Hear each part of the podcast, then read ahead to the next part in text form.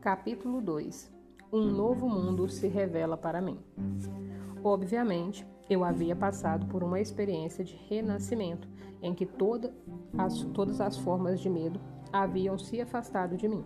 Eu agora tinha coragem de tal maneira que nunca havia experimentado antes. Apesar do fato de ainda não ter sido mostrado para mim como ou de que fonte eu seria capaz de receber os recursos necessários, eu tinha fé inabalável de que o dinheiro estava vindo ao meu alcance. Na verdade, conseguia enxergá-lo já em minha posse. Em muito poucas ocasiões, na minha vida inteira, pude experimentar tal tipo de fé. Na verdade, era um sentimento indescritível. Não há palavras na língua portuguesa que possam descrevê-lo.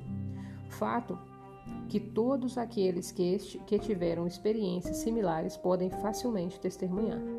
Naquele instante, comecei a colocar em prática as instruções que havia recebido.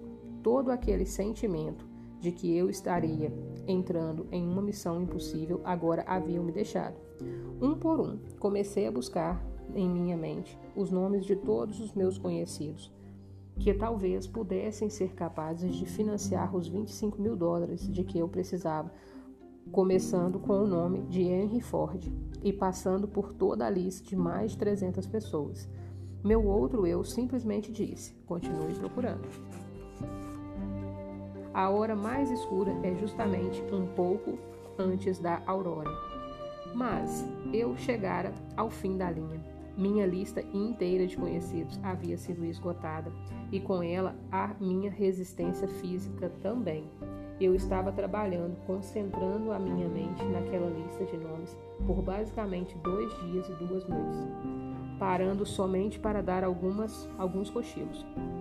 Recostei-me na cadeira, fechei os olhos e entrei numa espécie de transe por alguns minutos. Fui acordado pelo que parecia ser uma explosão no quarto. Conforme ganhei consciência, o nome de Albert Pelton apareceu em minha mente, e com ele um plano que eu soube instantaneamente ser o plano que me faria ter sucesso em persuadir o Sr. Pelton a publicar os meus livros. Eu me lembrei do Sr. Pelton somente como um editor na revista Golden Rule, aquela que eu havia publicado em anos anteriores. Eu me sentei, peguei a máquina de escrever e enderecei uma carta ao Sr. Pelton em Meriden, Connecticut, e descrevi o plano da mesma maneira que ele havia sido entregue para mim. Ele respondeu por um telegrama, dizendo que estaria na Filadélfia para me ver no dia seguinte. Quando ele chegou, mostrei a ele os manuscritos originais da minha filosofia e brevemente expliquei qual seria a sua missão. Ele pegou os manuscritos, folheou algumas páginas por alguns minutos, então parou de repente, com os olhos fixos na parede, por alguns segundos e disse: Eu publicarei os livros para você. O contrato foi assinado, uma quantia substancial me foi paga e os manuscritos foram entregues a ele, que os levou para Meriden. Eu não perguntei a ele o que, o que fez tomar a decisão de publicar os meus livros, antes mesmo de, ter, de tê-los lidos. O que eu sei é que ele me forneceu o capital necessário, imprimiu os livros e me ajudou a vender milhares deles para a sua própria clientela de compradores de livros, espalhados em praticamente todos os países de língua inglesa no mundo. Meu outro eu se sai bem. Três meses após o dia em que o Sr. Pelton me visitou na Filadélfia, um jogo completo com todos os meus livros estavam em cima da mesa, bem na minha frente, e a minha renda da venda dos livros era grande o suficiente para suprir todas as minhas necessidades. Esses livros agora estão nas mãos de todos os meus estudantes no mundo inteiro. Meu primeiro cheque de royalties referente à venda dos livros alcançou uma quantia de 850 dólares.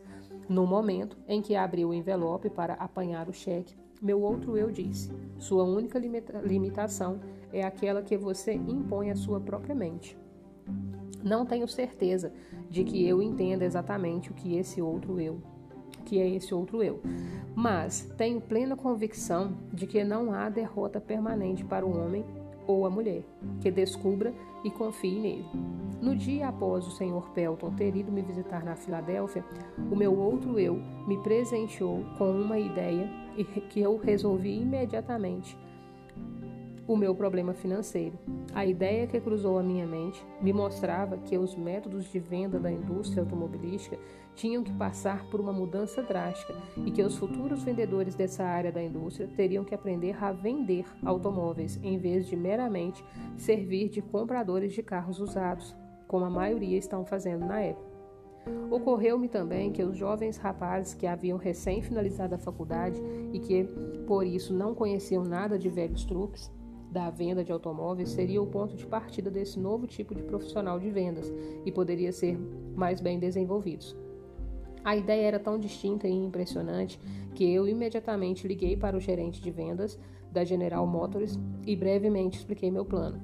Ele também ficou impressionado e me indicou para visitar uma filial da companhia de automóveis, que naquela época era propriedade dirigida por Eu Powell. Visitei o Sr. Powell Expliquei meu plano e imediatamente me colocou para treinar 15 garotos cuidadosamente selecionados da faculdade.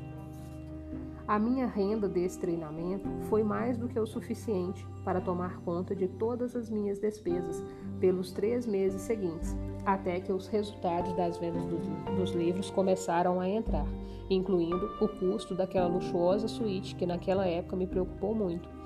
Meu outro eu não havia me desapontado o dinheiro que eu precisava estava em minhas mãos, justamente no momento em que eu precisei. Nesse mesmo, nesse mesmo momento, fui convencido de que a minha viagem para Filadélfia não era, sob nenhuma hipótese, uma missão sem sentido. Conforme a minha razão havia indicado antes de partir do oeste da Virgínia, naquele momento em diante, até este exato minuto, tudo o que eu precisei veio até mim. E isso mesmo, considerando que o mundo inteiro recentemente passara por um período de depressão econômica, quando mesmo as necessidades básicas não estavam disponíveis para muitas pessoas. Em alguns momentos, a chegada das coisas materiais das quais eu precisei veio um pouco tarde, mas posso com toda certeza dizer que o meu outro eu sempre me encontrou no cruzamento e, por sua vez, sempre me indicou para qual caminho eu devia seguir. O outro eu não tem precedentes, não reconhece nenhum tipo de limite e sempre, sempre acha um modo de satisfazer os nossos desejos.